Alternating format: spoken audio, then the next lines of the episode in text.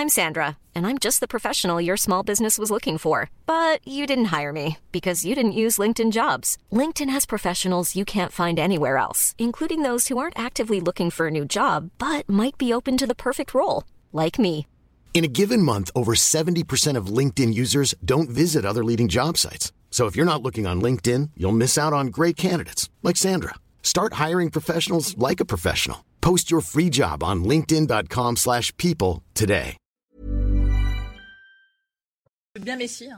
L'heure des pros, bonjour à tous. Il est à quasiment 9h. On se retrouve comme chaque matin jusqu'à 10h30 pour décrypter et débattre de tout ce qui fait l'actualité. Caroline Pilastre est autour de la table ce matin. Bonjour à vous. Bonjour à tous. Chroniqueuse pour euh, Sud Radio. À vos côtés, Lou Vialet. Bonjour. Bonjour. C'est la première fois que je vous rencontre sur euh, ce plateau. Merci de me C'est intéressant de vous entendre. Vous êtes essayiste. Ravi de vous accueillir dans l'heure des pros. Benjamin Morel Bonjour. est parmi nous, maître de conférence en droit public à Paris de Panthéon Assas. Et Pierre Gentillet est parmi nous également, maître Gentillet, avocat. Euh, les présentations sont faites. Merci à vous de nous rejoindre comme euh, chaque matin. On va évoquer évidemment dans un instant la colère des artistes qui montrent la réponse de Roselyne Bachelot. Je ne sais pas si vous avez entendu la ministre ce matin sur euh, RTL.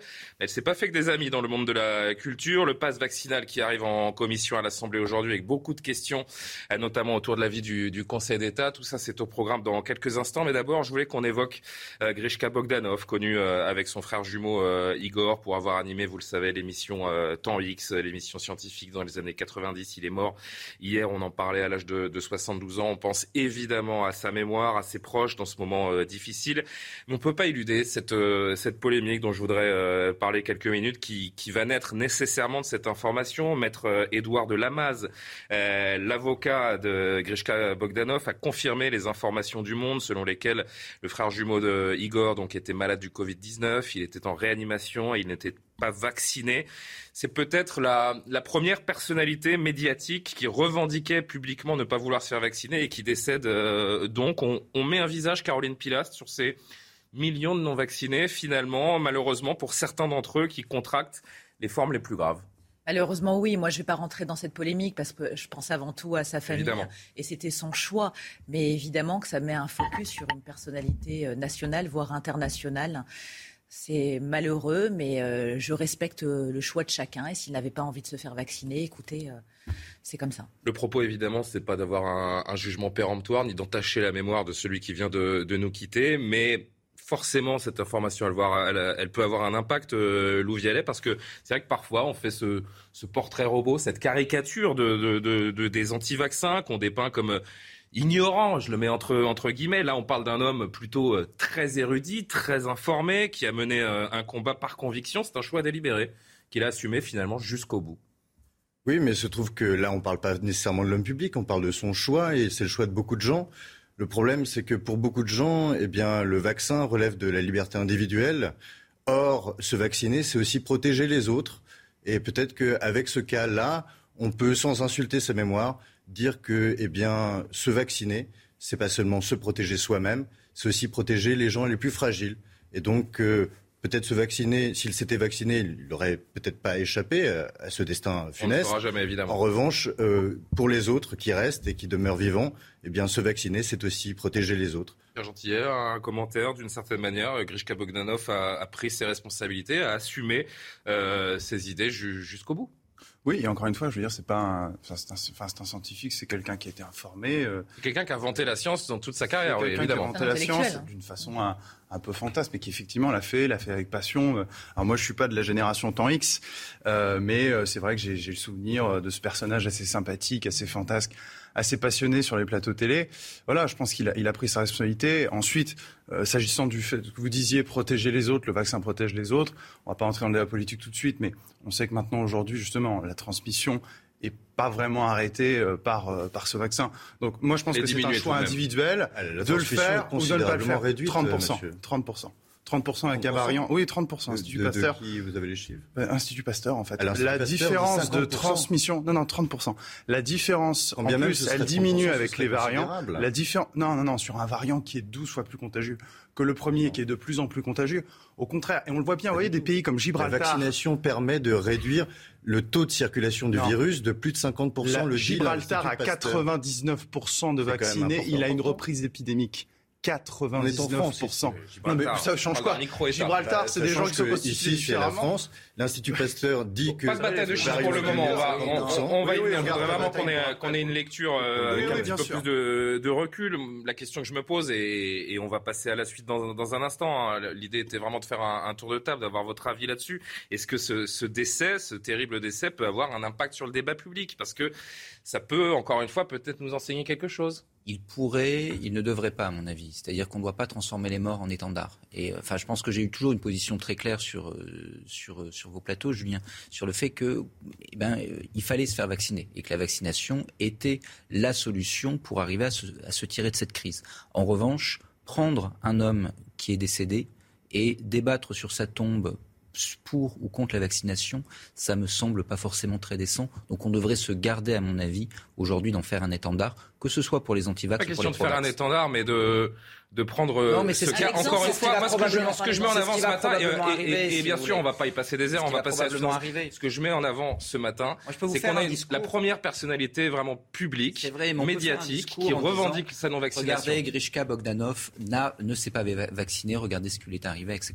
Tout ça n'est pas, à mon avis, pas très décent. Donc il faut, à mon avis, se garder de la part de certains de justement en faire un exemple ou un contre-exemple. Aujourd'hui, justement, on a besoin de rationalité et pour arriver à convaincre les anti-vax, il faut des arguments, des arguments qui sont fondés. Ce qui serait plus intéressant, ce qui serait plus intéressant, c'est de voir pourquoi justement ils refusaient de se faire vacciner. Quels étaient les arguments et comment est-ce qu'on peut répondre à ces arguments pour eh bien, tenter de répondre à ceux qui seraient tentés eh bien, de ne pas se faire vacciner pour les mêmes raisons que lui. Peut-être que ces arguments étaient fondés. Je ne les connais pas, je ne les ai pas en tête. Donc il faudrait pouvoir les analyser, y répondre. Ça, ce sera à mon avis beaucoup plus, beaucoup plus rendre hommage à son intelligence. Dernier mot avant d'avancer, Pierre Gentil. Oui, juste un mot. En fait, pour rejoindre ce que vous dites, malgré ce qu'on a commencé à dire, ce qu'on a commencé le débat, je pense qu'effectivement c'est un cas individuel. Et sur un cas individuel, nous n'allons pas euh, faire une, une, politique générale. C'est un cas individuel, c'est sa responsabilité individuelle. Il l'a pris en connaissance de cause.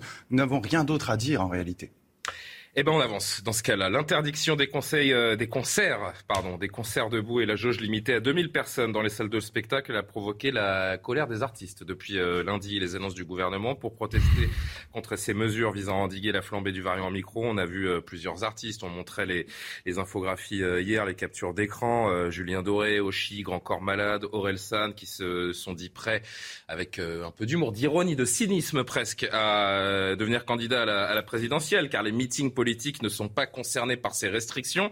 Face à cette colère, la ministre de la Culture, Roselyne Bachelot, était ce matin chez nos confrères de RTL. Eh bien, elle voit dans cette réaction un mouvement d'humeur de la part des artistes. Elle s'est fait des amis encore. Roselyne Bachelot. Moi, j'ai pas tranché. C'est le Conseil constitutionnel. C'est le Conseil constitutionnel qui en décidera. Mais évidemment, j'en reviens à ces artistes. Euh, je suis sûr qu'ils ne se transformeront pas en, meeting politique. D'abord parce que en, candidat à la présidentielle, parce que ça impliquerait un certain nombre de, contraintes qu'ils ne sont pas prêts à, observer. et puis, je, continue. permettez que j'aille au bout de ma phrase. En plus, si dans ce concert euh, surgissait par exemple une zone de contamination, leur responsabilité serait engagée. je pense que non, non, c'est un mouvement d'humeur, mais je suis sûr qu'ils se comporteront en personnes responsables. Je les connais, j'en suis sûr.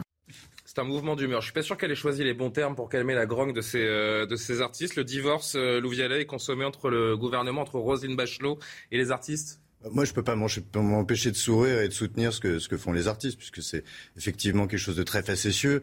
On sait très bien que les, les réunions religieuses et les réunions politiques sont protégées euh, par la loi fondamentale, tandis que les réunions à caractère euh, de divertissement ne le sont pas. Et on voit ici les artistes qui s'infiltrent un petit peu euh, dans les mailles du filet de cette, de cette stratégie du gouvernement bon, on marche un peu sur la tête et c'est ce que les artistes sont en train de, nous signifier. Un concert n'est pas vital, un meeting, euh, si?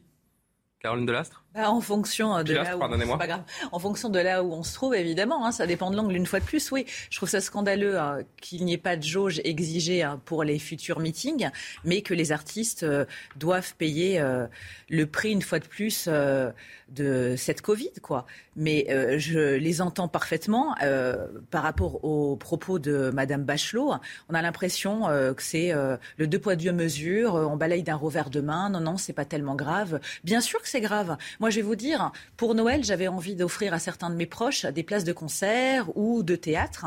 Et euh, je me suis limitée en me disant, bah, si justement, il y a encore un reconfinement ou des restrictions plus drastiques, ça sert à rien. Si c'est reporté et euh, qu'on ne peut pas euh, y aller, à quoi ça sert? Attendant le jour J. Mais là, je m'inquiète énormément pour eux et par la suite, peut-être pour les restaurateurs qui ont jusqu'au 5 janvier pour le moment comme liberté euh, de recevoir encore euh, du public et puis surtout de fêter le 31 et de pouvoir rentrer euh, un peu plus de trésorerie. On du 31 tout à l'heure. On va voir que les discothèques, elles sont prolongées en termes de, fermeture de, trois semaines. Il y a des, vraiment des secteurs qui, qui vont recommencer à, à L'événementiel, la culture a été extrêmement impactée. Ça va continuer. On se demande jusqu'à quand et ça va créer encore plus de dépression, de faillite. C'est très inquiétant tout ça. Et on arrive encore à ces, questions qu'on se posait il y, a, il y a quelques mois. Qu'est-ce qui est essentiel? Qu'est-ce qui ne, ne l'est pas? C'est un jour sans fin, comme vous le dites. Je voudrais juste qu'on voit les communications de, Benjamin Biolay, d'Aurel San.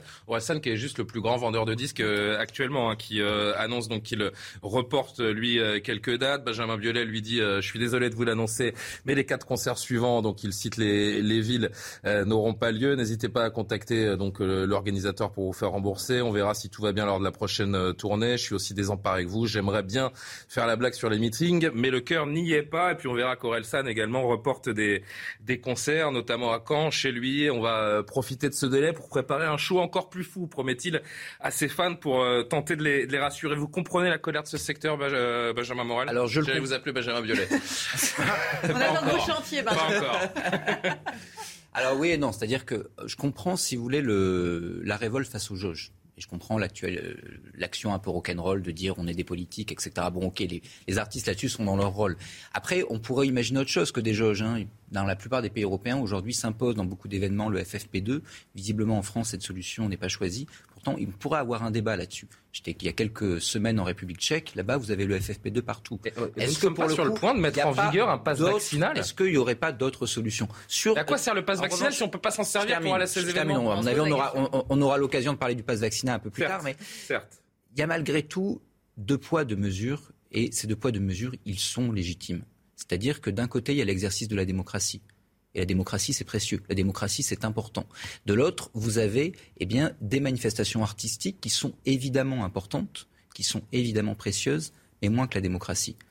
Avoir le droit de vote, pouvoir exercer une activité démocratique, c'est un droit fondamental. C'est ce qui fait l'ADN de notre société, l'ADN de notre choix politique. De l'autre, y assister à un concert, l'artiste que vous aimez, etc. Tout ça est parfaitement légitime, mais à choisir entre les deux, en période de crise sanitaire, la démocratie est quand même un peu plus importante. Pourquoi faut-il faut choisir Nous mettons en place des, mesures. on met en place des mesures, et je vous dis pas encore une fois que toutes ces mesures sont légitimes, sont proportionnelles, etc. Mais si jamais on considère que la démocratie d'un côté et de l'autre les concerts, c'est kiff kiff Rubico, eh bien il y a un vrai problème. Rubico. Rubico ah, Je, ah je, l'avais pas. Je connais Bourrico. Mais... ouais, je connaissais qui qui Rubico.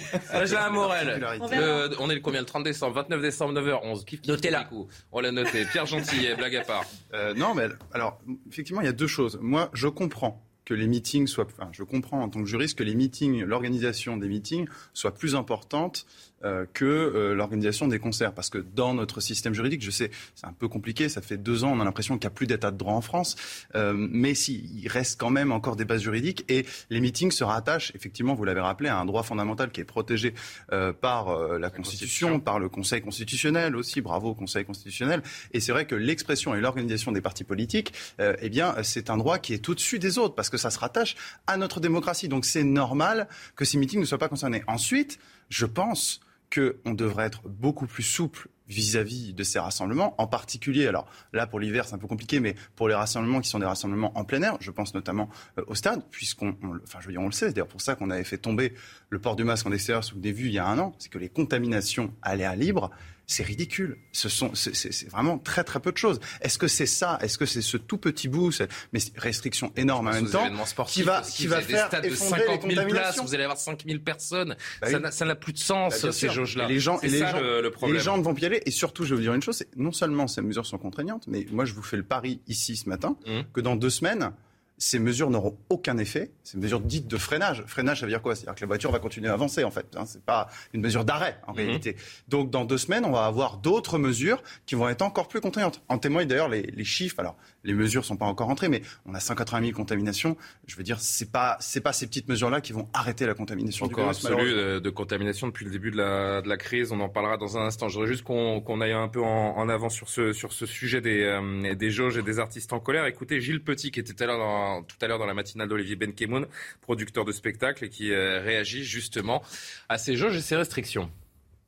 Les spectacles qui sont dans des jauges qui ne sont pas touchés aujourd'hui, de toute façon, toute limitation de jauge entraîne de fait même si ça ne concerne pas certains spectacles, une baisse de la vente de la billetterie, une inquiétude chez les gens et une, une invitation à rester chez soi. Ce qu'on attend de la ministre de la Culture, euh, c'est surtout qu'elle nous accompagne dans euh, les mesures de soutien qu'il va falloir absolument prendre pour soutenir le secteur. Parce que le secteur, si vous voulez, depuis 20 mois, a fait tout ce qu'il fallait pour euh, respecter les, les consignes qui nous étaient données. On s'est adapté à tout. Aujourd'hui, on se retrouve encore dans une mesure qui euh, nous fait, euh, qui arrête une forme de dynamique. Euh, là, il faut absolument que nous aidions nos entreprises qui arrivent à un terme qui va être très compliqué avec le remboursement des prêts garantis d'État qui arrive là en mai. Pour toutes nos entreprises, ça va être très très compliqué.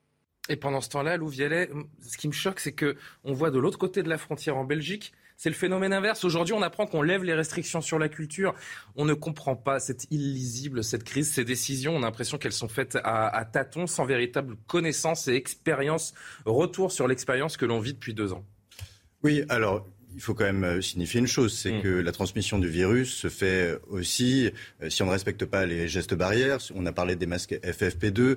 Euh, si on parle directement dans il y a eu des concerts il y a des mois et ça s'est très bien passé. Alors ça s'est très bien passé, mais on voit quand même une circulation du virus qui est due notamment aux événements divertissants et aux concerts. Et donc ça ne signifie, signifie pas qu'il faut les condamner à vitam aeternam, mais autant la libération immédiate comme elle a été faite euh, en Belgique, euh, des événements et des concerts semblent peut-être un peu laxistes. Autant ici, la question qu'on a, c'est on se demande finalement, on a un énorme événement sportif en 2024. Mhm. Euh, nous sommes encore en pleine pandémie et le temps de l'exception est encore la règle.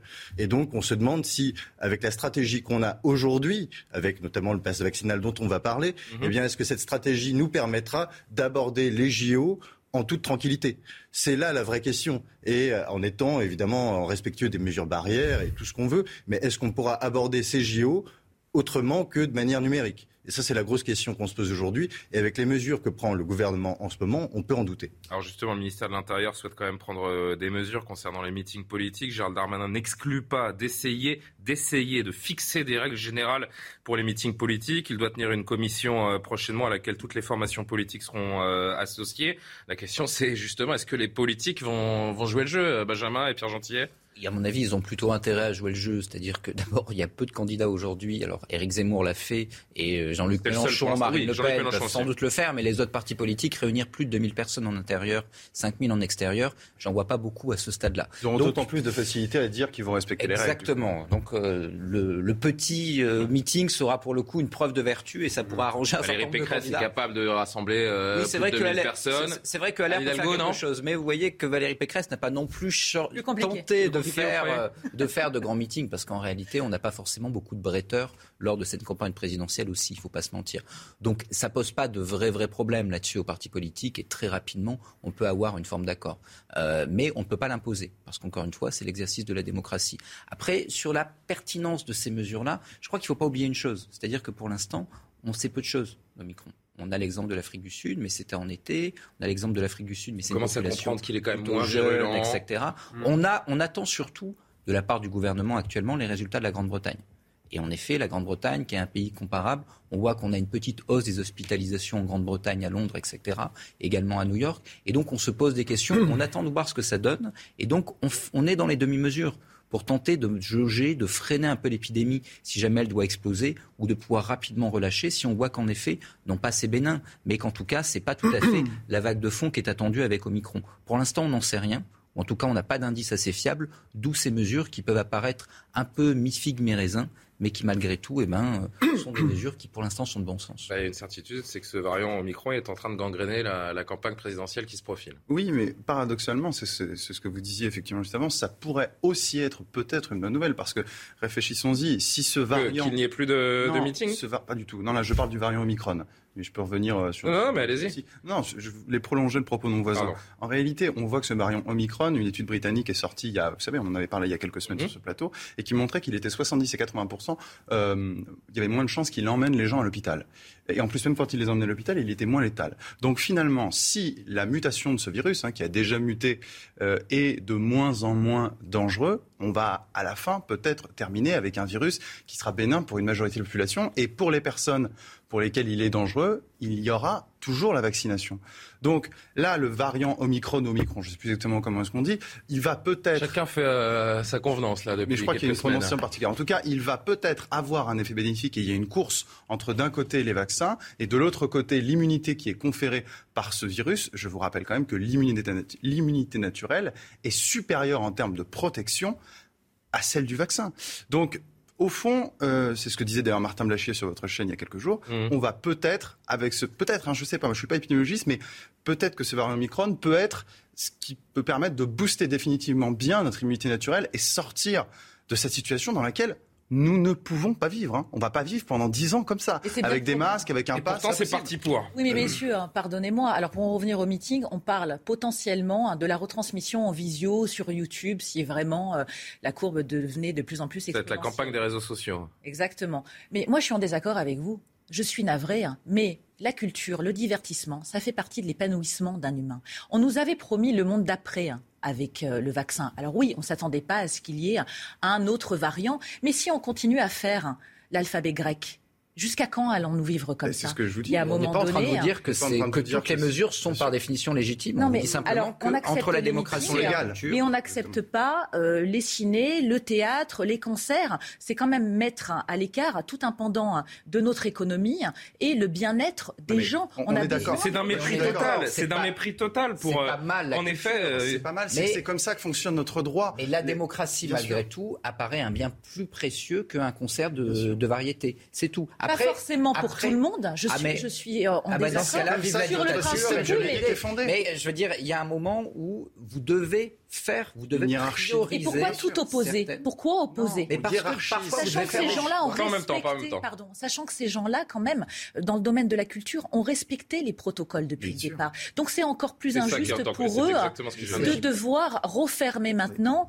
Et vous vous rendez compte Non mais, madame, on n'est pas. Attendez, excusez-moi, moi je pas mais moi je suis pas, par exemple. Attendez, moi je suis pas en train de vous dire qu'il faut fermer. Je viens de vous, expliquer. Je vous attaque pas directement. Non, non, mais j'essaie de comprendre en tant que Je vous dis que légalement, moi je pense que c'est illégitime, mais je pense que c'est légal. C'est légal parce qu'un meeting politique, c'est plus important juridiquement dans notre hiérarchie des valeurs parce que ça se rattache à la démocratie qu'un concert. Ensuite, moi, je pense que ces mesures sont illégitimes des deux sens. Et évidemment, moi, je ne suis pas pour l'interdiction d'un concert. Je pense qu'on doit changer de stratégie vis-à-vis de ce virus, qu'il faut vivre avec. Donc, il faut accepter cette circulation, surtout quand aujourd'hui, on a les moyens de protéger les personnes fragiles. Donc, pour ça, on, on vous dit, c'est légal. Deux ans qu'on est dans une psychose totale et rien n'est fait pour libérer les esprits également. Oui, le, Oui, d'abord, la politique sanitaire s'adapte aux réalités et aux menaces qui nous font face. D'une part, euh, le Conseil scientifique euh, y voit moins clair que vous, apparemment. Le Conseil scientifique note une explosion des cas. Et le Conseil scientifique aussi note une hein. multiplicité des variants. le Conseil scientifique n'est même pas suivi par le gouvernement dans ses recommandations. Donc euh, il y a un moment, le, Conseil scientifique ne gouverne pas notre pays. Mais sa voix est intéressante à. Mais l'explosion des cas n'est pas l'indicateur. On le répète. L'explosion des cas n'est pas l'indicateur. En même temps, parce que vraiment pour les téléspectateurs, c'est compliqué. Et en termes de thérapeutique, euh, vous parlez du fait d'être immunisé face à ce vaccin, face à ce, ce variant, mais il se trouve qu'on ne va pas faire en sorte que toute la population attrape ce virus quitte à mourir comme l'a, été Grishka Bogdanov Tout le monde ne meurt pas. Euh, tout le monde ne meurt pas. Tout le monde ne meurt pas, mais les gens les plus fragiles en meurent. Oui, c'est pour ça qu'on a le vaccin. Mais c'est pour ça qu'on a le vaccin. Non, non, mais laissez aller au bout. Il nous reste pas temps à la fin de la première partie. Si tous les plus fragiles de France attrapent ce virus et en meurent, vous allez dire c'est très bien. Maintenant, ils en sont protégés. Ils ont le vaccin. Ils ont le vaccin. Mais le vaccin ne protège pas à 100%. À 90%. On va pas vivre dans une société risque zéro. On va pas vivre dans une société risque zéro. Et il ne faut pas faire en sorte que tout le monde attrape ce variant, quitte en, espèce à en mourir et en être fragilisé. Je dis pas que tout le monde doit attraper ce variant. Tout le monde peut être guéri de ce virus, mais mort. Oui, oui, non, mais d'accord. Alors là, on peut faire pour à tout le monde, peut-être catastropher. Le vaccin, il protège à 90%. C'est vous qui Pour le reste de la population, c'est vous qui dites ça. Pour le reste, non. On voit une explosion des variants. Allez au bout, Pierre Gentillet. Allez au bout, sinon j'envoie la pub tout de suite. Alors là, excusez-moi. Non mais le on laisse finir Pierre Gentillet et on part en pub, on continuera après. Pour le reste de la population, c'est-à-dire les personnes qui ne sont pas des personnes fragiles, elles feront une forme bénigne du virus. Donc à partir du moment où nous avons posé les formes graves sont essentiellement sur les personnes âgées. Pour les personnes âgées, nous avons le vaccin. Je ne vais pas répéter ça pendant 15 000 fois. Ensuite, on parle de la santé. Je termine par ça. La santé, c'est global. Parce qu'il y a des gens qui meurent du Covid, c'est vrai, mais il y a des gens qui deviennent dépressifs. Il y a des pertes de capacité cognitive pour les enfants. Il y a des suicides. Tout ça, c'est à mettre en balance. La santé, c'est global. Et ben, c'est pour ça qu'à un moment, il faut faire la balance et essayer de peut-être changer. Les personnes à risque ne sont pas aussi. Le Conseil d'État se montre prudent sur la nécessité et la proportionnalité du pass vaccinal. Là, justement, entre légitimité et légalité, on va pouvoir continuer la, discussion. La pause et l'heure des pros revient. Tout de suite.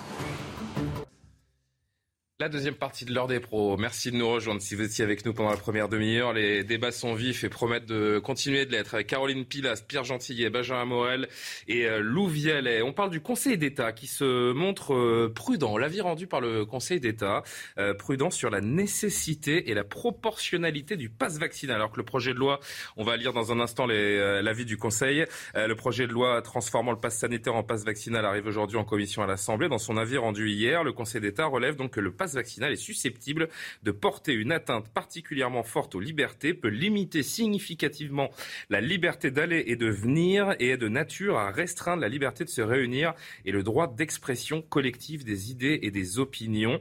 Euh, quelle influence, Benjamin, peut avoir cet avis sur, euh, sur la promulgation de ce passe vaccinal? Alors, ça peut. Alors, c'est difficile de commenter un avis qu'on n'a pas encore eu le temps de lire, hein, mais euh, il peut avoir euh, une influence importante, tout bêtement, parce que la plupart du temps, le Conseil constitutionnel s'inspire, si ce n'est suit, les préconisations du Conseil d'État, donc qui sont émises avant le euh, dépôt du projet de loi au Parlement. Donc là, pour le coup, le gouvernement a déjà une bonne indication de ce que va pouvoir éventuellement dire le Conseil constitutionnel, qui sera très, qui sera très probablement saisi et peut représenter pour le gouvernement un coup près. Par ailleurs, depuis que les avis du Conseil d'État sont publics, bah, les parlementaires, notamment l'opposition, s'appuient sur ces, sur ces euh, propositions du Conseil d'État, enfin sur ces préconisations, Ça peut entraver le... pour contre face au gouvernement. Donc si jamais l'avis du Conseil d'État est vraiment critique, ça pose en effet de vrais problèmes au gouvernement. Après cet avis, visiblement est critique, il n'est pas tant que ça. Ah, les mots sont forts quand même. Les mots sont forts, mais valides. Susceptibles de porter une atteinte particulièrement forte aux libertés. oui, mais ça, je peux vous le dire. C'est-à-dire que, évidemment, le pass vaccinal est euh, attentatoire aux libertés. Et c'est un principe de base, en Ça donne du grain à moutre aux, gens qui contestent, encore une fois, ces privations de liberté. Le principe même du pass sanitaire, du pass vaccinal, de toute mesure de police administrative, c'est que vous réduisez les libertés dans un objectif qui est un objectif d'intérêt général. La question, c'est est-ce que c'est proportionné? Est-ce que les libertés qui sont réduites sont proportionnées par rapport au motif d'intérêt général et est-ce qu'elles sont réellement nécessaires pour arriver à atteindre ce, euh, ce, motif d'intérêt général?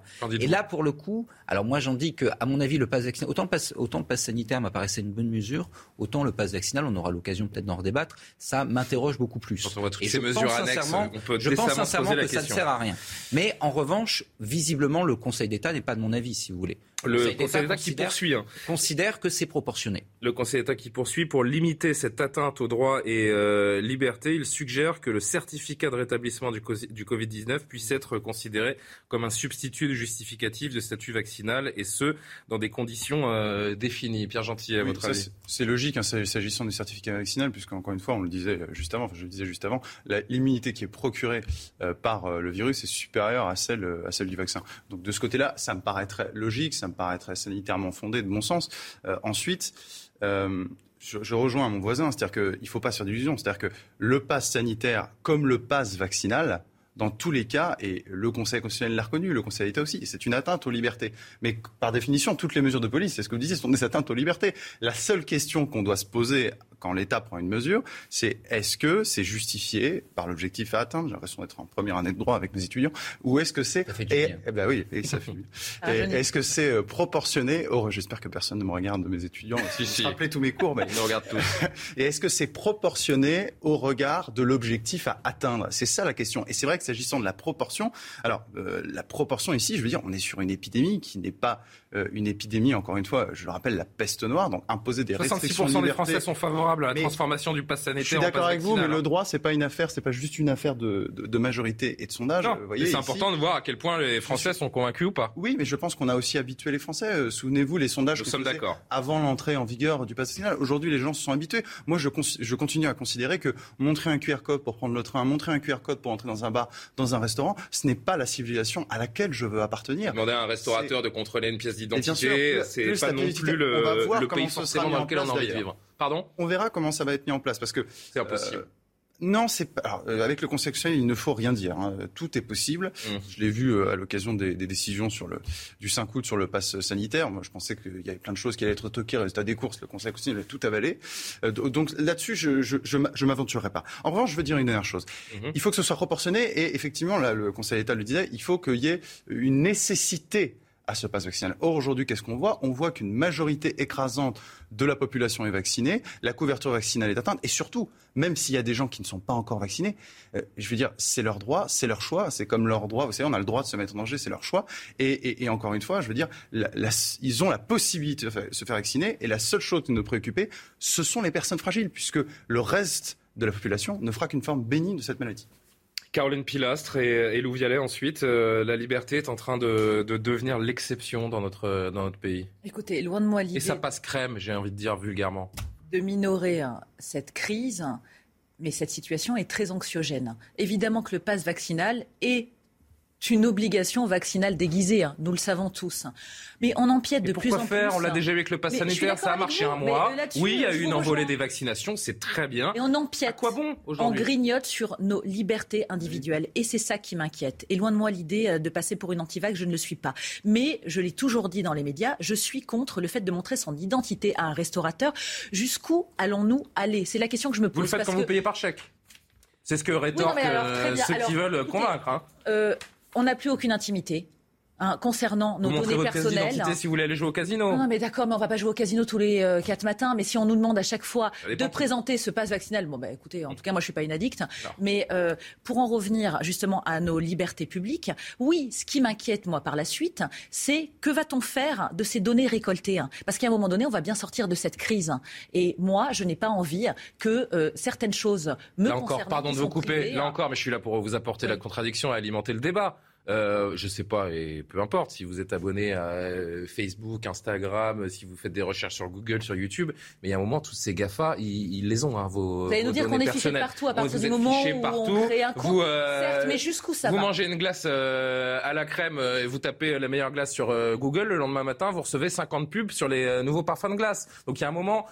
Et alors, on va vous êtes constamment, vous êtes constamment. Non, mais ce que je veux dire, c'est que on peut pas crier au loup autour de ce passe vaccinal des restrictions de liberté et nos données personnelles quand on passe nos vies à donner nos données personnelles sans euh, rechigner une seule seconde. Très bien, mais c'est notre choix. Moi, c'est juste ce que je veux vous dire, même si j'entends votre argument. Mais à partir du moment où je tape quelque chose, je le décide. Hmm. Moi, je n'ai pas envie que le gouvernement s'insinue à tout va dans ma vie. Et c'est sous prétexte de décider que c'est mieux pour moi par rapport à la situation actuelle de la Covid. Non, je, ne suis pas d'accord. C'est tout. Vous me demandez, c'est mon avis. Je sais très bien qu'il va falloir trouver des solutions. J'apporte la contradiction. Pour, je l'entends bien, enrayer ce virus mais ça n'est pas à tout prix pour moi. Voilà, vous me demandez mon avis, je ne le veux pas. Je trouve qu'on empiète trop, là, depuis quelque temps, sur nos libertés individuelles. Alors, je rebondis sur votre question qui était à l'origine euh, celle de l'avis du Conseil d'État. Mhm. Oui, d'abord pour rappeler, euh, comme l'avait précisé M. Gentillet, en première année de droit, on apprend que le Conseil d'État est donc euh, un rôle de conseil du gouvernement. J'aurais dû faire du droit, moi. Que ces avis sont consultatifs et donc facultatifs à observer de la part du gouvernement. Donc c'est la première chose. L'incidence de cet avis sera peut-être nulle, d'autant que la première fois qu'il avait émis un avis en ce sens, eh le Conseil constitutionnel avait eu une lecture différente des choses et avait admis que la stratégie vaccinale du gouvernement euh, était en plein dans les objectifs constitutionnels euh, de protection de la santé publique. Donc euh, peut-être que le Conseil constitutionnel suivra ce cette première décision qu'il avait prise il y a quelques mois. Maintenant, on parlait des données personnelles avant de venir sur le sujet du pass vaccinal. Et, et je trouve que vous aviez raison à l'instant de parler mmh. des GAFA. Euh, vous, vous, dites qu'on a le choix des, données qu'on transmet, mais lorsque euh, le ministère de la Santé a contracté avec euh, Microsoft un accord qui permet à toutes nos données, les 67 millions de Français qui sont enregistrés auprès de la protection sociale, toutes nos données, eh bien, elles sont aujourd'hui surveillées par les GAFA. Elles sont soumises à la loi extraterritoriale américaine à la justice américaine, qui peut tout à fait puiser dans ce réservoir maximum de données françaises. Et ça, c'est un des sujets qui passe en fait en dessous lorsqu'on parle des libertés fondamentales, on oublie de parler de nos données privées. Et ce sujet passe complètement à l'as, alors que c'est un sujet primordial qui devrait nous inquiéter, puisqu'il s'agit effectivement de nos données privées qui partent absolument partout à l'étranger, notamment aux États-Unis. Et ça, c'est un énorme sujet qu'on devrait, qu'on devrait rappeler tous les jours. Ça, c'est un vrai, sujet pour le coup. Et on est un peu dans une perspective très euh, milieu du XXe siècle, c'est-à-dire on a l'impression que l'État Big Brother nous contrôle, etc. Et qu'il a toutes nos données en réalité. Les données que vous confiez à l'État, notamment dans le cadre des passes sanitaires, etc., sont les plus balisées, parce que justement, il y a eu des vrais, vrais débats par rapport à celles, en effet, je vous rejoins, euh, à travers la Sécu, à travers. C'est ça que je mets en avant. Pourquoi est-ce qu'on s'insurge de ces euh, potentielles données recueillies par l'État et qu'on passe nos journées sur des sites où toutes nos données sont recueillies Lorsque vous avez ça, c'est beaucoup plus simple, en effet, de commander une glace, etc. Vous donnez vos données, en réalité, vous avez toujours des clauses où on vous dit, parce que depuis le, RGPD, ben, il y a euh, justement cette, euh, cette nécessité de vous demander votre avis. Mais en réalité, vous le, vous le faites sans le dire. Vite, vous que sinon, vous euh, passeriez vos journées. C'est très hypocrite. Vous passeriez vos journées à lire des clauses d'utilisation. Donc, comme vous n'avez pas envie de passer votre journée, vous validez et vous êtes extrêmement content qu'en réalité, Apple, Facebook, etc., connaissent à peu près toute votre vie, alors que pour le coup, eh bien, l'État, lui, n'en dispose que, ne dispose que d'informations assez résiduelles, qui sont beaucoup plus contrôlées, qui, la plupart du temps, sont hébergées à domicile, alors que celles-là sont hébergées sur des serveurs étrangers et sont en effet liées à un droit qui est un droit étranger, la plupart du temps, un droit californien. Donc là, il y a en effet un vrai, vrai problème aujourd'hui dans la manière dont on apprécie ce sujet-là. Ça ne veut pas dire qu'il faut laisser toutes nos informations à l'État sans se poser le moindre de questions. Ça veut dire que réellement, en matière de données, il y a une souveraineté à conquérir et que la priorité, eh elle est face aux GAFAM et pas face à l'État, qui est quand même là-dessus un tigre de papier. allez très vite avant d'entendre Pierre Gentillet. on va parler du 31 décembre également, parce qu'il y a des choses à dire dans un instant. Je vous rejoins sur le point que la paresse nous condamne, nous condamne sur ce sujet. Les données de Doctolib aussi, eh bien, sont ponctionnées par Microsoft. Et il se trouve que nous avons des alternatives en France. Nous avons des capacités des hébergeurs français qui sont tout à fait labellisés. Et la question se pose. Absolument, des moteurs de recherche. Pourquoi est-ce que le ministère de la Santé n'a pas fait un appel d'offres européen, un appel d'offres régulier pour eh bien, faire appel à ces, ces hébergeurs-là? Et une dernière chose, mhm. derrière ce sujet qui est très important de la protection des données, on a, aussi, on a donc des grandes transformations de notre, vous parlez du, du milieu du XXIe siècle, de ces grands sujets-là. Et l'autre sujet, c'est le télétravail. On est en train de nous inventer une société complètement digitalisée où le recours au télétravail sera un petit peu la panacée.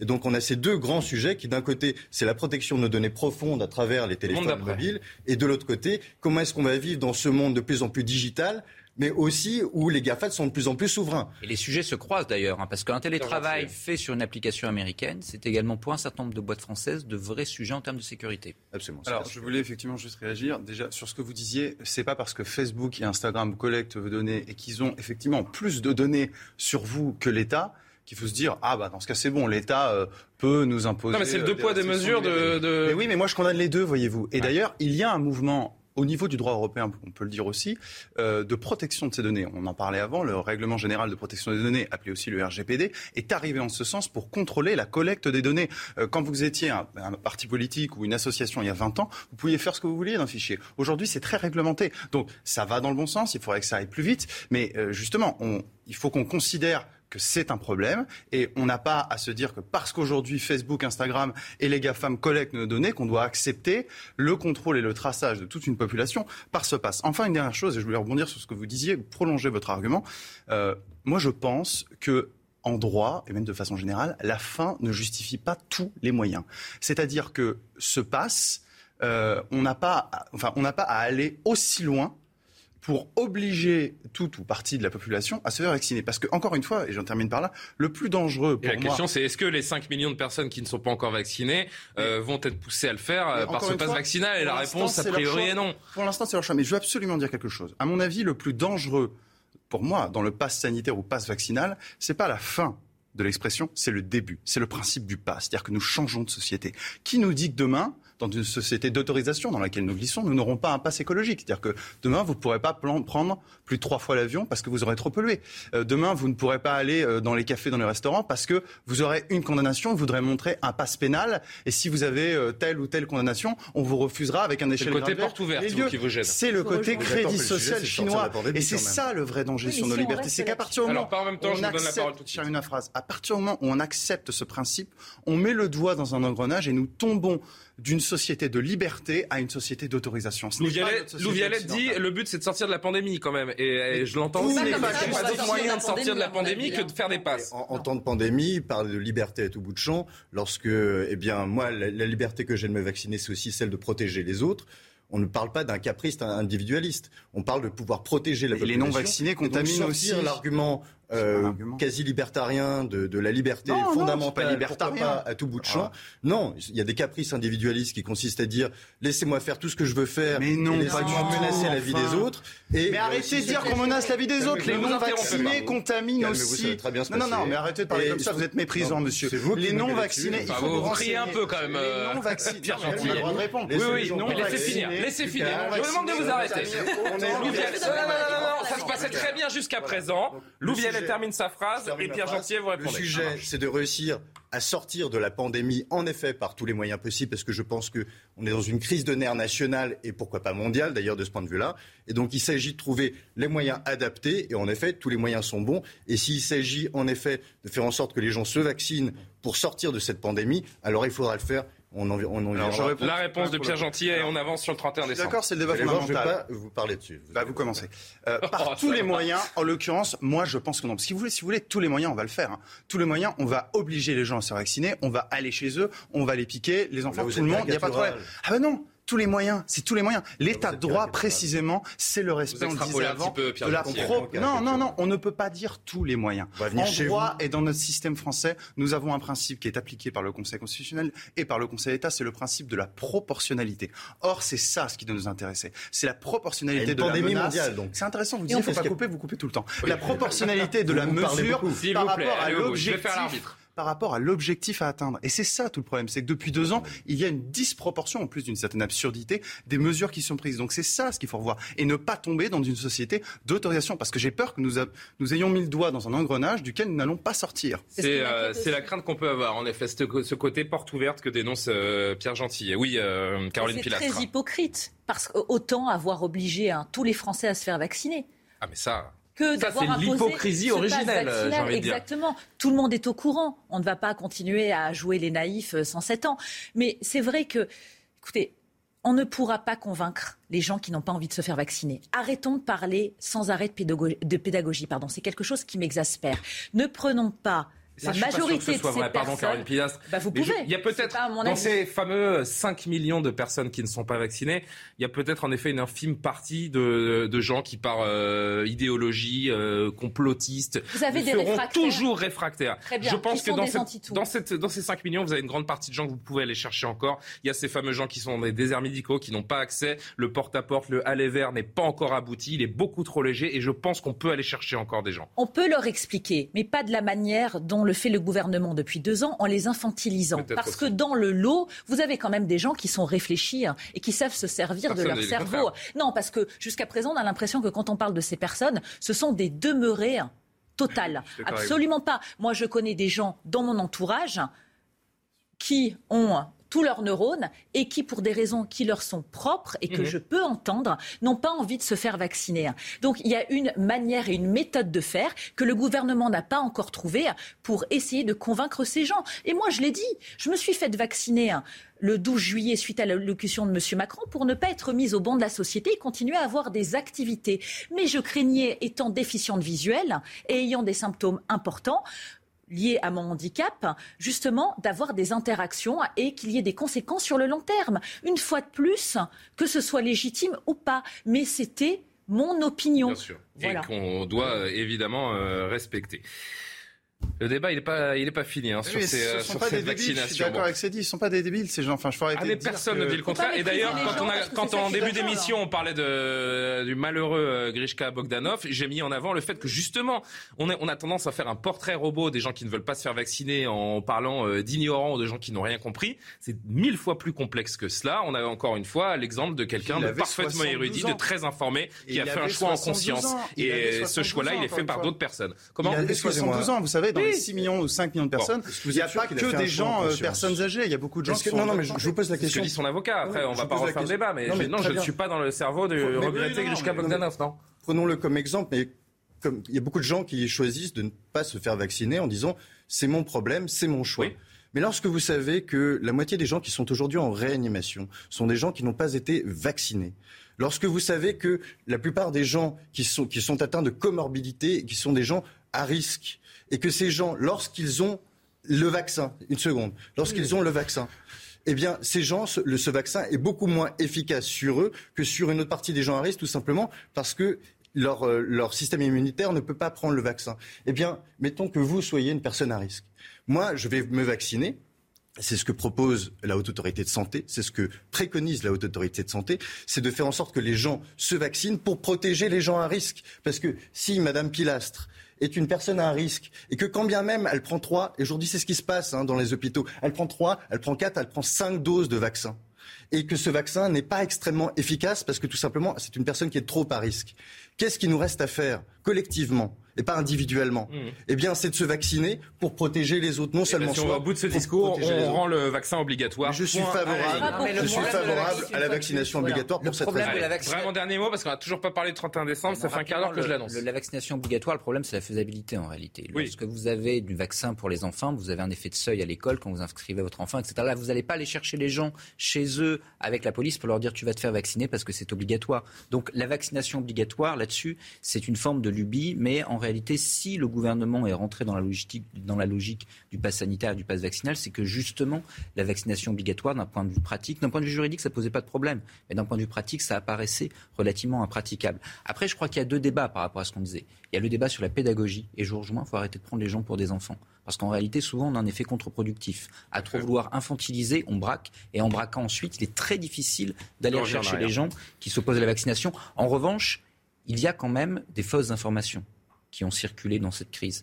Et il y a cette idée que, grosso modo, tout le monde peut devenir médecin à sa sauce, s'informer sur Internet, etc., se faire son propre avis sur la maladie et tout d'un coup mieux savoir que tout le monde. Arriver à donner des sources d'information qui sont des sources d'information fiables. Arriver à donner, ça, mais quand, de, acquérir en haut, c'est déjà contradictoire. Quand vous avez des scientifiques de la PHP qui disent que, et on en parlait tout à l'heure, que Emmanuel Macron joue à la, roulette russe, et que vous avez par exemple Christophe Prudhomme qui était sur ce plateau hier soir, qui dit au micron, calmez-vous, là il y a une responsabilité des médecins. Mais là, Julien, il y a là, ce sont des gens éclairés. Et là, il y a une responsabilité des médecins. C'est-à-dire que les médecins ont fait de la politique en plateau. Les médecins sont venus, sont joués aux prophètes, et on dit oui, moi telle est ma position, telle est ma position. Et, ça continue les débats qui sont les débats médicaux qui auraient dû se tenir entre médecins se sont tout d'un coup tenus, avec parfois des ressentiments personnels, sur la place publique et les citoyens se sont retrouvés perdus et se sont dit, puisque c'est comme ça, je choisis le médecin qui sied le plus à mon avis et je vais chercher moi-même mes propres études mmh. que je ne comprends pas, mais elles corroborent mon propre point de vue. Et là, on a un effet de champ on a une réflexion en silo, et au bout d'un moment, eh bien, vous avez toute une partie de la population qui décroche de la rationalité. Bon, il reste peu de temps, peut-être juste une première euh, réaction autour du 31 décembre. On va poursuivre euh, après euh, la publicité. Vous avez prévu des petites fêtes, des petits rassemblements pour le 31 décembre les uns les autres ou c'est à la maison, on respecte comme, 63% des Français qui vont passer le, réveillon seul, Benjamin? Alors oui, des petites réjouissances, mais pas très nombreux. Non Les autres seront plus prudents La méga fiesta en petit comité. Je ne sais pas encore si ça sera chez moi ou si ça sera à l'extérieur. Pierre Gentil, je sens que ça va être la, folie le 31 Ah, pas du non. Seul et bien accompagné. Seul et bien accompagné. Comment vous pouvez être seul et accompagné Ah non, je veux dire euh, à deux, quoi. seul à deux. C'est son jardin secret. Oui, accompagné et pas seul. Euh, bon. Et testé, vacciné pour pas justement mettre en danger les plus fragiles et les plus vieux. Alors qu'aucun couvre-feu n'a été annoncé, vous le savez, pour le réveillon de cette Saint-Sylvestre euh, du 31 décembre. Hein. je précise, puisque Jean Castex a annoncé le 31 janvier lundi. Euh, le ministre de l'Intérieur demande aux préfets de dissuader les rassemblements. Pour cela, il compte sur la fermeté des préfets en matière de consommation d'alcool sur la voie publique, mais aussi en appelant à imposer le port du masque dans les centres-villes. Euh, je cite le communiqué du ministre, n'hésitez pas, au regard des circonstances locales, à interdire les activités qui ne vous sembleraient pas réunir les conditions permettant le respect des gestes barrières ou la distance sociale, indique donc euh, Gérald Darmanin. Vous réagirez après la pub, mais franchement, quelle hypocrisie. Vous ne donnez pas de, vous n'instaurez pas de, couvre-feu, mais derrière, vous demandez au préfet de prendre toutes les mesures pour euh, faire comme s'il y en avait un. Bienvenue en France en 2021, quasiment 2022 évidemment. A tout de suite pour la dernière partie de l'heure des pros. Retrouvez ce programme dès maintenant sur cnews.fr.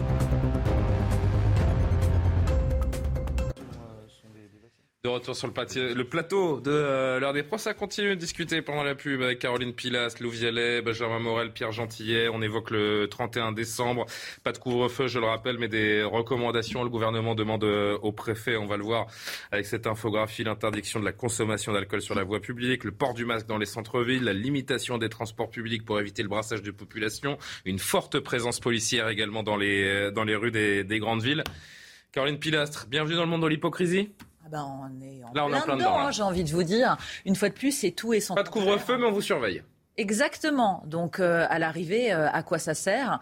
Et puis, euh, bah, écoutez, on peut prendre les transports en commun, mais on n'a pas le droit de boire une gorgée d'eau ou de manger lors d'un long trajet. Non, non, mais honnêtement, ça me donne mal à la tête. Hein. Vraiment, trivialement, j'ai une migraine, je ne comprends plus rien, à part qu'il faut faire attention, protéger ses proches, ça on le sait. On n'a pas besoin qu'on nous rappelle constamment les gestes barrières. Vous êtes un peu au courant de ce qui se passe. Nous ne sommes pas demeurés, ça fait deux ans, donc c'est retour vers le passé. Jusqu'à quand? Mais voilà, moi je sais que j'ai des gens autour de moi les pauvres, ils ont fait des amalgames. Euh, ils m'ont dit, mais alors, euh, du coup, on peut plus manger debout à l'extérieur euh, si on va chercher un fast-food, un truc. J'ai dit, non, mais tu confonds tout, c'est boire, c'est ridicule, honnêtement. Qu'on mette les masques quand on est groupé, c'est normal parce qu'on se dit que là, il y a plus de risques de transmission. Mais si on est seul sur un trottoir, une fois de plus, à quoi ça sert? Puisqu'on nous dit qu'à l'extérieur, en plus, il y a moins de risques d'attraper ce virus. on marche sur la tête.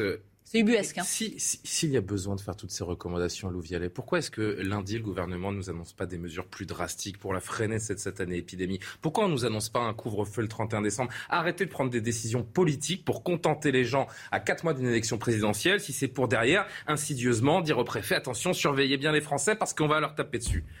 Franchement. Alors, je suis d'accord avec vous, c'est hypocrite. En revanche, je suis en désaccord avec vous. Je pense que c'est. à la fois d'accord et pas d'accord. Je suis d'accord avec vous sur la première partie et pas sur la fin. D'abord, oui, c'est hypocrite, puisqu'on ne peut pas d'un côté euh, mettre le spectre, vous vous souvenez la menace d'un reconfinement qu'on avait encore il y a quelques semaines, ou faire une, euh, un pseudo, euh, un pseudo couvre-feu finalement, et de l'autre, bah, interdire la vaccination obligatoire. C'est-à-dire que soit on assume clairement une stratégie où on dit qu'il faut se protéger un maximum contre le virus. Et aujourd'hui, on sait que la vaccination est la meilleure des solutions. Et à ce moment-là, on ne fait pas la menace de liberticide euh, eh bien d'un reconfinement. Et à ce moment-là, on assume la vaccination obligatoire. Mais pourquoi ils ne le font pas? Parce que justement, ils sont démagogiques. Parce que justement, ce serait une mesure antipopulaire, une mesure impopulaire, qui serait taxée de liberticide. Mmh. Pourtant, ce qui nous pèse est encore plus liberticide, puisque avoir un reconfinement ou avoir des mesures de police urbaine telles que vous les avez citées, eh c'est beaucoup plus liberticide que tout simplement s'inoculer un vaccin qui est euh, le fruit d'un progrès scientifique considérable et qui permet de limiter considérablement aussi les risques de transmission et qui permet de protéger la population. Eh le gouvernement est euh, donc euh, tout à fait lâche dans cette espèce on le disait un peu tout à l'heure, mais ces demi-mesures, elles s'imposent pour le gouvernement parce que justement aujourd'hui on est un peu dans un entre-deux et on ne voit pas trop ce que va donner au micron. On attend les chiffres britanniques et donc si ça bouge, il y aura peut-être des mesures plus drastiques. Là où il y a à mon avis une incohérence, c'est du coup de tout parier sur la vaccination. Non pas que la vaccination ce soit pas bien, mais en réalité ça va arriver trop tard par rapport au micron. C'est-à-dire que les nouvelles personnes qui vont être vaccinées, eh bien, leur vaccination ne sera pas complète lorsque le pic d'Omicron visiblement arrivera. Donc pour le coup, vous devez avoir des mesures. Est-ce que ces mesures sont trop sévères ou pas? Ça, encore une fois, ça dépendra de la Grande-Bretagne. Ensuite, sur le fait de tout déléguer euh, la responsabilité des mesures au préfet, là, on est dans une forme d'hypocrisie depuis le début de cette crise qui, grosso modo, vise à dire c'est la faute de l'administration qui prend les mesures restrictives. Nous, politiques, ne donnons que des cadres généraux et nous apprenons que ces décisions ont été prises par l'administration. Généralement, enfin, moi, je me, souviens de le moment où, euh, lors de euh, la seconde attestation de sortie, Emmanuel Macron ah, annonce ça le vendredi, ça fait deux pages. Presque Mais l'administration, dans quelques mais, années. Mais l'administration doit la rédiger pendant la nuit, et donc du coup, ben, comme elle n'a été avertie par personne avant, ben, elle rédige ça. Il y a une première version qui fuite dans la presse. C'est de la faute de l'administration qui fait n'importe quoi. Il dit ensuite dans le JDD Emmanuel Macron quelques jours plus tard. Donc là, vous avez une décision politique qui devrait être assumée par le politique, qui n'est pas spoilée à l'administration, ce qui fait qu'elle n'a pas le temps de la mettre en place. Et au bout du compte, ça retombe sur le nez de l'administration. Idem avec les préfets si jamais il y a des déboires. Et des décisions de dernière minute qui mettent parfois certains secteurs dans de grandes difficultés. Par exemple, on apprend aujourd'hui seulement que euh, eh bien, le, gouvernement décide de fermer les discothèques trois semaines de plus que la fermeture euh, initiale. Écoutez ce matin sur Radio France euh, Jean-Baptiste Lemoyne, ministre délégué chargé du tourisme. Euh, elles ont été euh, fermées, vous en souvenez, euh, début décembre, alors que la situation était bien meilleure que celle qu'on connaît aujourd'hui. Je vous rappelle, aujourd'hui, on est à un taux d'incidence de 730, on est avec 180 000 cas Omicron recensés hier. Et donc, j'ai pu le dire à Thierry Fontaine, le, président de Luminuit, le 3 janvier, comme les autres secteurs qui ont été annoncés par le, le Premier ministre, pour trois semaines, eh bien, euh, il y aura la reconduction, en tous les cas, euh, de la fermeture qui les concernait. Euh, et naturellement, j'imagine la détresse morale qui peut exister pour ces, ces, ces, employés, ces entrepreneurs également, parce que c'est un monde qui, qui, veut donner du bonheur, c'est un monde de la fête qui, lui, n'est pas à la fête et qui trinque. Et donc là aussi, on est au travail pour pouvoir trouver les, les, bonnes solutions pour les accompagner, parce qu'ils ont été fermés pendant quand ces fermetures alors? 18 mois pour certains, eh bien trois semaines à compter du 3 janvier, euh, comme pour les autres dispositifs qui ont été pris euh, et annoncés par le Premier ministre. Et avant d'en dire un mot en plateau, écoutez ce patron de discothèque dans, dans la Manche précisément. Pour vous dire, on sait déjà ce qui va se passer le 31 décembre. Il compte sur la bienveillance des gens, euh, le respect des gestes barrières. Mais la jeunesse qui est déjà privée depuis deux ans euh, de toute forme de, de, fête, de vie, et je vous parle même pas de ce qui, peut se passer dans les écoles et l'université où on leur demande euh, de, rester séparés. Enfin bref, on a mis la jeunesse de côté et je les plains d'avoir 18, 19, 20 ans actuellement. Euh, ils vont faire la fête le 31 et les trois semaines plus tard aussi, ils vont continuer de faire la fête dans des appartements, euh, dans des salles privées, euh, sans gestes barrières, sans passe sanitaire, sans masque. Et de toute façon, je les brime pas, ils ont bien raison. Et, l'État pense réellement sauver euh, la montée de l'épidémie en fermant tout ça, mais ils se mettent le doigt dans l'œil. Ils parlent de bon sens, ils n'en ont pas. Ils n'ont pas de bon sens. Donc on refait perpétuellement les mêmes erreurs. Vous avez un passe vaccinal qui est en place, vous avez des professionnels du secteur qui sont capables de filtrer les entrées, de se servir de ces, euh, de ces mesures de, de restriction et de, et de, gestes barrières pour que ça se passe bien. Ben non, vous allez favoriser des fêtes clandestines comme l'année dernière et vous allez vous retrouver avec une exponentielle de, de contamination une nouvelle fois. Pierre Gentillet, on marche sur la tête. Oui, on marche sur la tête. Là, pour le coup, le, témoignage de ce patron de discothèque est vraiment très juste. J'ai quasiment rien à rajouter. Il a raison. C'est-à-dire mhm. que je rajouterai une chose quand même, c'est que, euh, enfin, les discothèques, les gens qui fréquentent les discothèques, c'est pas les personnes de plus de 60, 70 ans. C'est essentiellement des jeunes, des jeunes qui, s'ils n'ont pas de comorbidité, pas de problème de santé euh, particulier, euh, ne risquent rien de ce Covid ou quasiment rien de ce Covid. Je rappelle, selon Covid Tracker, qu'il y a à peu près 200 personnes en réanimation aujourd'hui de moins de 29 ans sur 3333. Donc, je veux dire, à un moment, il faut peut-être parler des chiffres et arrêter le délire. Et quand on nous dit qu'ils vont faire circuler le virus, je rappelle qu'on est à 180 000 cas, qui est le record jamais atteint, avec une couverture vaccinale de 90%. Donc il serait peut-être temps de changer de stratégie. Euh, et moi, je pense que là, ces annonces-là, alors, je, vais revenir sur ce que vous disiez avant-hier. Je pense que ces annonces, euh, qui sont, c'est vrai, il faut le dire, des demi-mesures. C'est-à-dire qu'on sent que le gouvernement veut aller plus loin.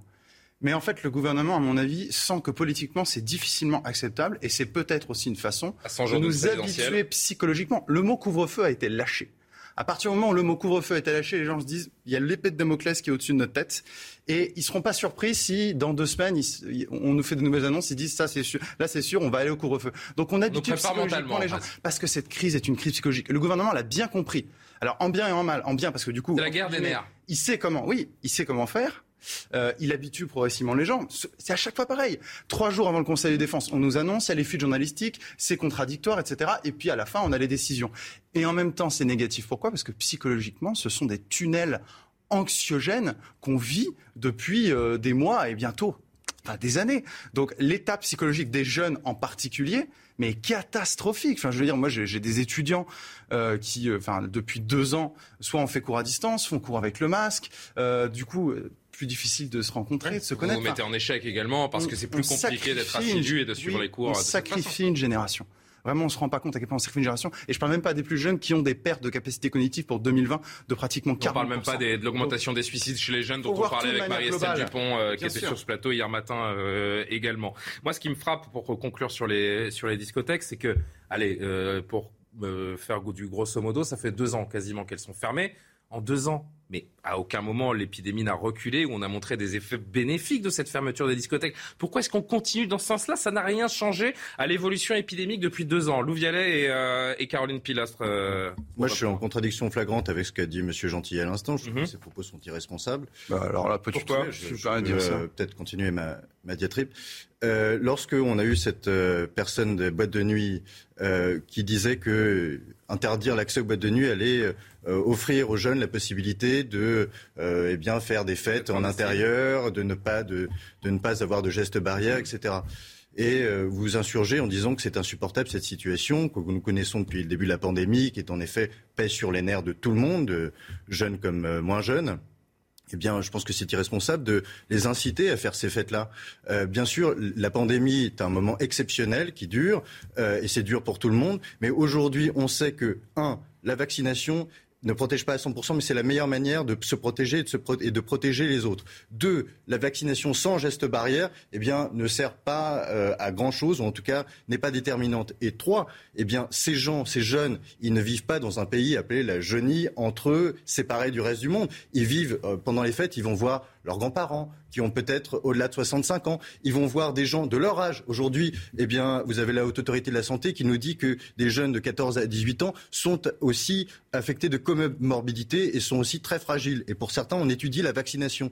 Donc je pense que c'est un sujet très sérieux, mmh. que ces jeunes-là sont aussi porteurs de risques pour le reste de la société. Il ne faut pas davantage les culpabiliser que les autres. Il faut que d'abord les publics adultes soient vaccinés avant les jeunes. Mais il faut évidemment responsabiliser ces jeunes en leur disant que leur comportement a un effet sur le reste de la population. Et c'est pas en sacralisant leur individualisme qu'on les fera grandir. C'est au contraire en leur faisant partager les risques et partager les responsabilités. Vaccinez-vous, protégez-vous, faites attention aux autres. C'est pas facile quand on est jeune, bien entendu, mais il n'y a pas d'âge pour apprendre la responsabilité. Et la vérité, elle est entre vous deux. Parce qu'on ne peut pas sacraliser la jeunesse, comme vous dites, mais on ne peut pas la sacrifier non plus. Non, mais elle n'est pas entre les deux. Ça fait deux ans. Ça fait deux ans que ces gens vivent comme ça. Bien sûr. Je veux dire, on leur dit, faites responsabilité. Combien de temps cette épidémie va durer? Pendant combien de temps ces jeunes vont mal vivre? Alors, je sais pas si vous allez faire le 31, votre argumentaire dans 10 ans. Mais il y a des gens qui veulent vivre. Mais tout à l'heure, vous disiez que la meilleure manière de ne pas avoir le virus, c'était de recevoir le virus. les gens, je note que quand même. Il y a des gens qui vont pas vivre comme ça pendant dix ans. Et moi, je, vous, êtes, vous avez le droit d'avoir vos opinions. Moi, pour le coup, je trouve aussi, vous voyez, qu'elles sont responsables, mais je ne vous le dis pas de manière Mais qu'est-ce que vous proposez, monsieur Moi, je vais vous dire. Vous êtes anti-pass, vous n'êtes pas anti-vax Bon, on ne sait pas où vous êtes. Arrêtez vos âneries. Arrêtez vos âneries. Moi, je pense qu'aujourd'hui, on a le vaccin. À partir du moment où on a le vaccin, on a la possibilité de réduire drastiquement les risques de formes graves. Donc, les personnes qui sont fragiles, les personnes qui le souhaitent, se font vacciner, et le reste de la population doit progressivement revivre. Parce que là, ce que nous vivons, ce n'est pas vivre. Monsieur, la moitié des personnes qui sont en réanimation sont des personnes atteintes de formes graves. En réanimation, il y a 75 personnes qui meurent du tabac Monsieur, les gens qui sont en réanimation sont des gens qui sont parfois déjà vaccinés et qui sont atteints de formes graves. Qu'est-ce qu'on fait pour eux Vous n'avez aucune solution. Avant de parler de toute autre chose, parce que j'aimerais qu'on respire un peu et qu'on sorte de cette... Comment C'est que les boîtes de nuit hein, subissent un lourd tribut depuis la période C'est ce que je disais, ça, ça fait deux ans qu'elles sont fermées. Moi, je pense d'abord à ces gens qui vont mettre la clé sous la porte et qui sont totalement dépressifs actuellement. Et certains l'ont déjà fait. Hein. Voilà, et pour qui, mais ça va continuer, on sait très bien, et pour qui le 31 est quand même une grosse manne financière hein, parce que euh, les jeunes vont s'éclater essentiellement à ces dates-là. On parlait d'irresponsabilité. Un dernier mot sur la crise avant de, parler de Christiane Taubira qui publie une tribune. Euh, on va en dire un mot dans un instant. Euh, est-ce que vous avez vu l'interview de Dominique Castigliola, Casta, c'est dur à dire, pardon, je vais le refaire. Costagliola, pardonnez-moi, qui est une imminente, euh, éminente, je vais y arriver, épidémiologiste, qui euh, dit tout simplement avec le variant Omicron, on joue à la roulette russe en espérant le meilleur. Elle va jusqu'à dire donc qu'Emmanuel Macron joue à la roulette russe. Franchement, en termes d'irresponsabilité, est-ce qu'on n'est pas en train de toucher le, pompon, là, pour parler trivialement? Oui et non, c'est-à-dire qu'elle n'a pas non plus tort. C'est-à-dire que l'idée, grosso modo, celle qu'on a exprimée tout à l'heure. Vous avez Christophe Prudhomme hier, urgentiste, qui disait le Mais contraire. Personne n'en sait rien.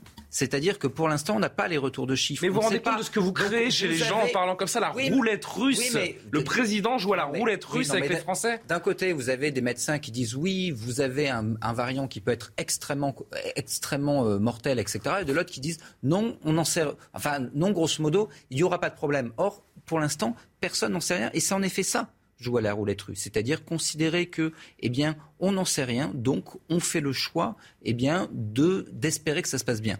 Or, pour le coup, on n'en sait rien actuellement. C'est-à-dire que les premiers retours que l'on a d'Afrique du Sud ne sont pas mauvais. Encore une fois, c'était l'été. Encore une fois, la population, était jeune. La Grande-Bretagne, on n'en sait pas encore beaucoup. On a quelques études en Grande-Bretagne qui permettent d'être relativement optimistes. C'est là-dessus que s'appuie le gouvernement. Mais à terme, on n'en sait rien. Il y a une balle dans le, dans le pistolet. Cette balle, si elle nous tire dessus, eh bien, on est vraiment marron. Un dernier mot pour conclure. Enrique Casalino, euh, chef des urgences de l'hôpital Bichat à Paris de la PHP, qui euh, réagissait ce matin sur la tension hospitalière et le risque autour de ce variant euh, Omicron. Écoutez-le. L'hôpital est sous, dans une situation très difficile. Euh, nous avons des lits fermés faute de personnel de façon chronique. Euh, là, pendant les vacances scolaires, il a fallu quand même donner des vacances au personnel, au risque que sinon ils allaient partir en janvier. Donc, euh, ça nous met encore plus en difficulté. Et je, vous invite à, tous ceux qui nous regardent à, ne pas banaliser les chiffres. Quand on dit qu'il y a 3400 personnes ou 3500 personnes en réa avec la Covid, il ne faut pas imaginer qu'il y a encore 2000 lits vides ou 3000 lits vides à côté. Ce n'est pas vrai. Dans ces 2000 lits, nous sommes en train de faire ce qu'on faisait habituellement dans 5000 mm. ou dans 6000 lits. Donc, euh, il faut être quand même extrêmement euh, inquiet de savoir qu'il y a un tel pourcentage de lits occupés par des patients Covid et que ceci pourrait se faire, pourrait à un moment mettre en difficulté la capacité d'accueil de l'hôpital en réanimation, en hospitalisation et même dans les urgences, des situations banales. Et on va revoir les chiffres de l'épidémie des dernières 24 heures avec ce record battu en termes de, de contamination. Je rappelle pour conclure, Caroline Pilastre, qu'il y a moins de lits d'hospitalisation en France aujourd'hui qu'en janvier 2020. Et là, quand on a dit ça, on a tout dit. Mais c'est ça qui est terrible, hein. c'est qu'en fait, hein, moi je m'attendais à ce que M. Castex et M. Véran parlent de ça. Et évidemment, ils ne l'ont pas, fait électoralement. Pas un mot sur cette question qui est fondamentale, hein. la fermeture des lits, le manque de lits en réanimation, les sous-effectifs des soignants qui, pour les raisons qu'on connaît tous, euh, ne sont plus à l'hôpital, soit parce que Covidé, soit parce que cas contact, soit parce que burn-out avec cette crise. Que fait-on de tout ça et du régalien en règle prochain épisode. Le prochain épisode, euh, il va très vite arriver. Bon, euh, on parle d'autre chose, la politique, la campagne, l'ancien ministre de la Justice. Christiane Taubira, qui euh, annonce qu'elle euh, rendrait d'ici euh, à la mi-janvier sa décision sur son éventuelle candidature à la présidentielle. Elle évoque des pistes de rassemblement. Elle rappelle dans une tribune au Monde ce matin que les forces de gauche sont liées par un destin collectif, oui, ça se voit tous les jours, qui transcende les péripéties personnelles. À gauche, nos convergences sont suffisantes pour nous permettre de gouverner ensemble cinq ans Taubira, peut-elle sauver la gauche? Petit tour de table. Allez, je vous vois sourire, euh, le Bialet. Ça, ça, fait penser, vous savez, à ces fameuses forces de l'esprit de François Mitterrand. Oui. Elle se serait réincarnée à, travers euh, euh, Madame Taubira. Non, moi j'ai l'impression que Taubira va nous faire une Taubira, c'est-à-dire que de la même manière qu'en 2002, avec Jean-Pierre Chevènement, elle contribuait à l'effacement, l'effondrement de la gauche euh, et son non-passage entre le premier et le second tour.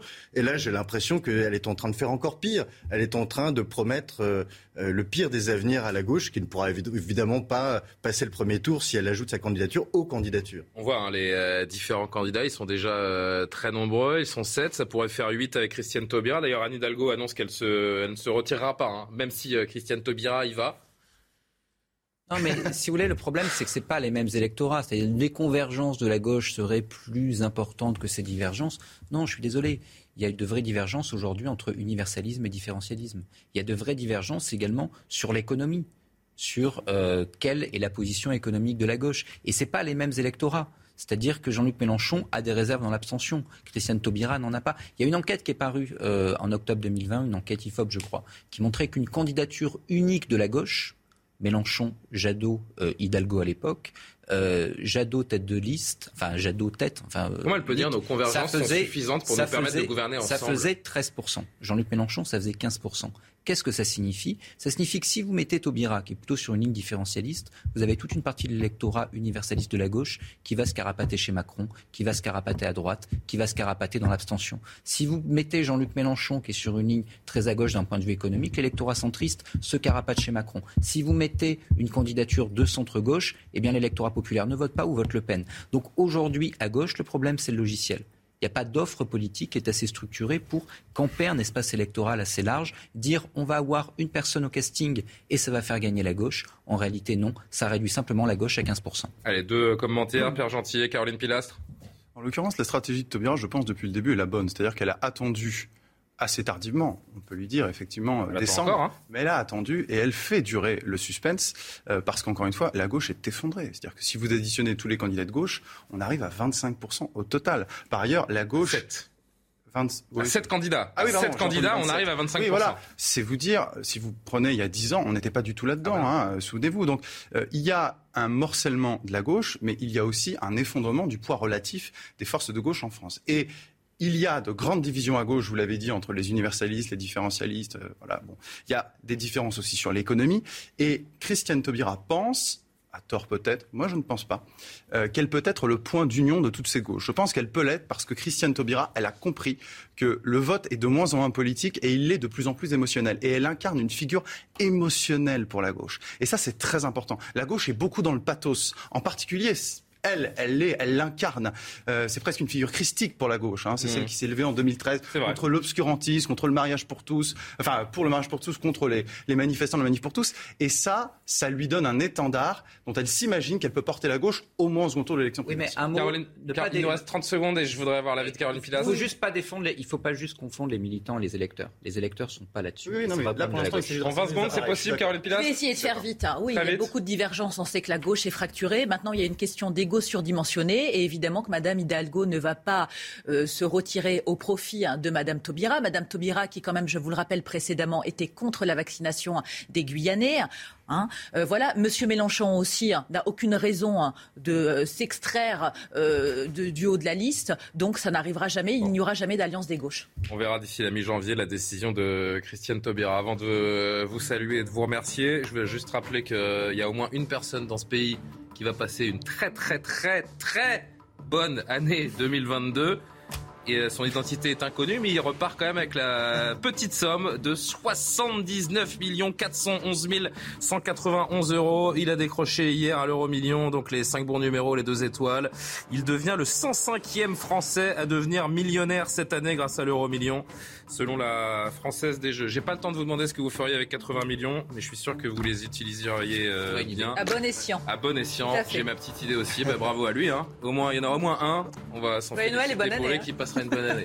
Merci euh, à toutes les équipes en régie. Emmanuel Rupi, Arthur Morio ont préparé cette émission. Elliot Deval arrive avec euh, ses invités pour la suite des débats sur CNews. Moi, je vous donne rendez-vous ce soir à 20h pour l'heure des Pro 2. Très bonne journée.